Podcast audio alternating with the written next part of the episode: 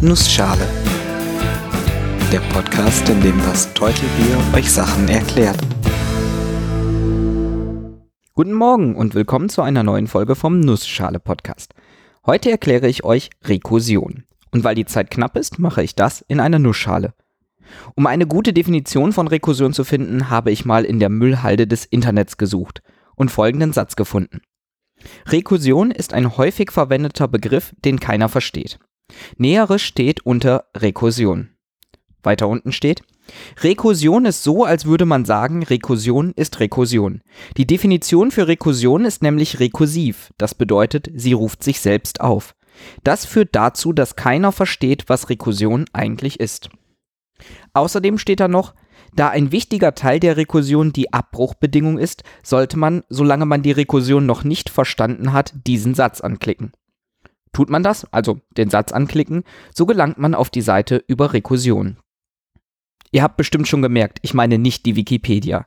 Diese Zitate stammen aus der Stupidedia, einer Verarsche der Wikipedia. Tatsächlich finde ich Rekursion dort aber ziemlich gut erklärt. In den paar Sätzen steckte nämlich das Wichtigste schon drin. Rekursion bedeutet sich selbst aufrufend. Von Latein recurrere, zurückgehen.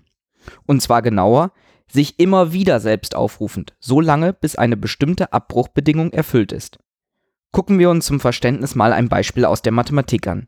In der allerersten Nussschale-Episode habe ich euch die Fibonacci-Folge vorgestellt. Diese Zahlenfolge fängt mit 1, 1 an und jede weitere Zahl ist die Summe der beiden vorherigen Zahlen, also 1, 1, 2, 3, 5, 8, 13 und so weiter. Die Definition dieser Zahlenfolge ist rekursiv, denn das dritte Element dieser Folge ist das erste plus das zweite Element. Das vierte Element ist das dritte plus das zweite. Oder allgemein gesagt, die n-te Fibonacci-Zahl ist die n-1. Fibonacci-Zahl plus die n-2. Fibonacci-Zahl. Um eine Fibonacci-Zahl zu berechnen, muss ich also zwei andere Fibonacci-Zahlen berechnen. Und um diese zu berechnen, muss ich wieder jeweils zwei Fibonacci-Zahlen berechnen. Und um diese zu berechnen, muss ich, ihr versteht, das Ganze so lange, bis eine Abbruchbedingung erfüllt ist.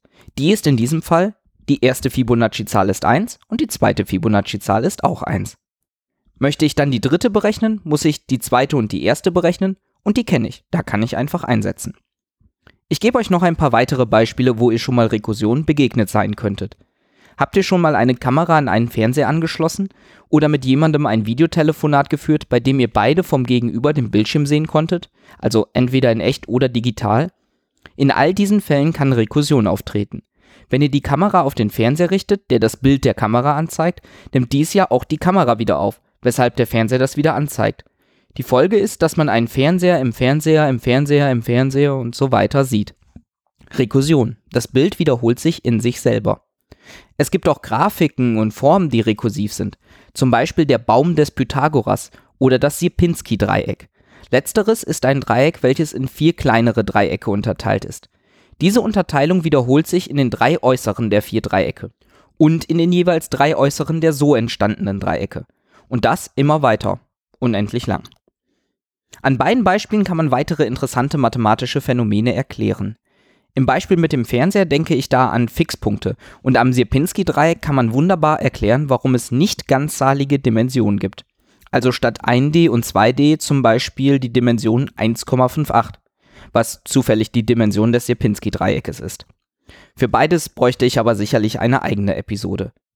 In dieser Episode möchte ich stattdessen noch ein wenig über die Anwendung der Rekursion in der Programmierung sprechen beziehungsweise über Problemlösungen mittels Rekursion im Allgemeinen.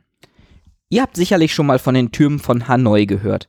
Die Türme von Hanoi sind ein Logikrätsel, bei dem man drei Stangen hat, auf denen unterschiedlich große Scheiben liegen. Zu Beginn des Rätsels liegen alle Scheiben der Größe nach sortiert auf der linken Stange. Die unterste Scheibe ist die größte und jede weitere Scheibe ist kleiner als die unter ihr liegende. Diese Bedingung muss immer erfüllt sein. Jede Scheibe muss kleiner sein als die unter ihr liegende. Bewegt werden darf immer nur die oberste Scheibe. Und Ziel ist es, den gesamten Turm auf eine andere Stange zu bewegen. Sagen wir mal auf die dritte. Je mehr Scheiben man hat, desto schwieriger wird die Lösung. Aber eigentlich nur deshalb, weil man mehr Scheiben bewegen muss. Komplizierter wird es nämlich nicht. Egal ob drei, fünf oder sieben Scheiben, man löst diese Aufgabe immer gleich. Und zwar mittels Rekursion. Gucken wir uns das mal genauer an. Habe ich nur eine Scheibe, ist das Ganze echt simpel. Ich bewege die Scheibe einfach von der ersten Stange auf die dritte. Voila, fertig. Zwei Scheiben ist auch nicht viel schwieriger. Ich bewege die oberste Scheibe auf dem mittleren Platz, mein Zwischenspeicher sozusagen. Dann kommt die untere große Scheibe auf die dritte Stange. Und danach kann ich die kleinere Scheibe von der mittleren Stange auf die größere Scheibe auf der rechten Stange bewegen. Ich kann das auch anders formulieren.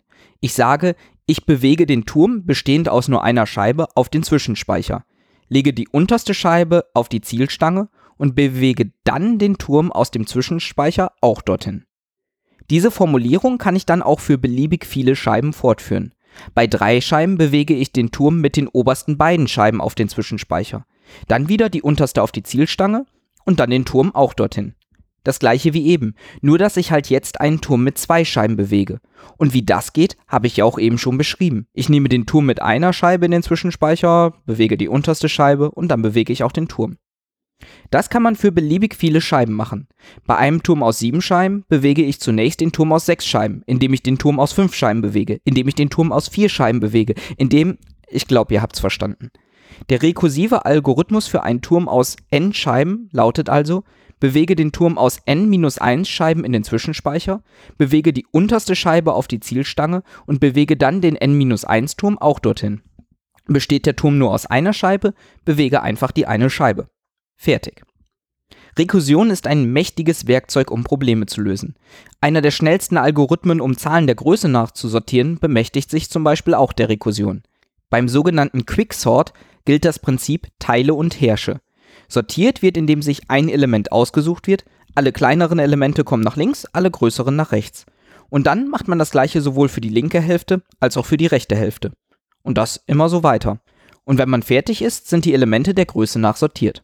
Rekursion. Man kann mittels Rekursion Zahlenfolgen berechnen, den Weg aus einem Labyrinth finden und Probleme kreativ lösen. Ein Nachteil, für den Computer ist Rekursion nicht immer das optimale Verfahren. Wenn eine Funktion sich immer wieder selber aufruft, muss der Zustand jedes einzelnen Aufrufes gespeichert werden. Das kann sehr schnell sehr viel werden.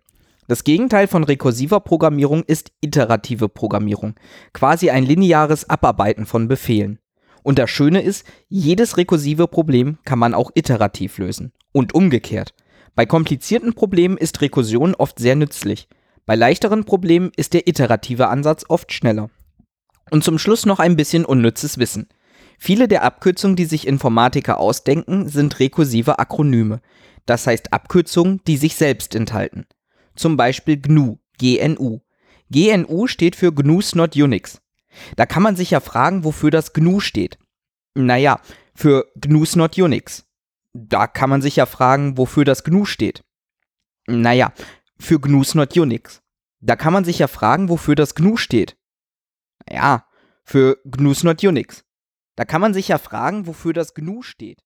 Ich hoffe, ich konnte euch kurz und knapp erklären, was sich hinter Rekursion verbirgt. Nämlich Rekursion. Wenn ihr Fragen, Kommentare oder Themenwünsche habt, schaut doch mal auf der Webseite www.nussschale-podcast.de oder auf Twitter bei @nussschalepod vorbei. Alle Links sind auch in den Shownotes zu finden. Gerne dürft ihr diesen Podcast auch weiterempfehlen und auf iTunes bewerten. Ich bin das Teutelbier und ich danke euch fürs Zuhören.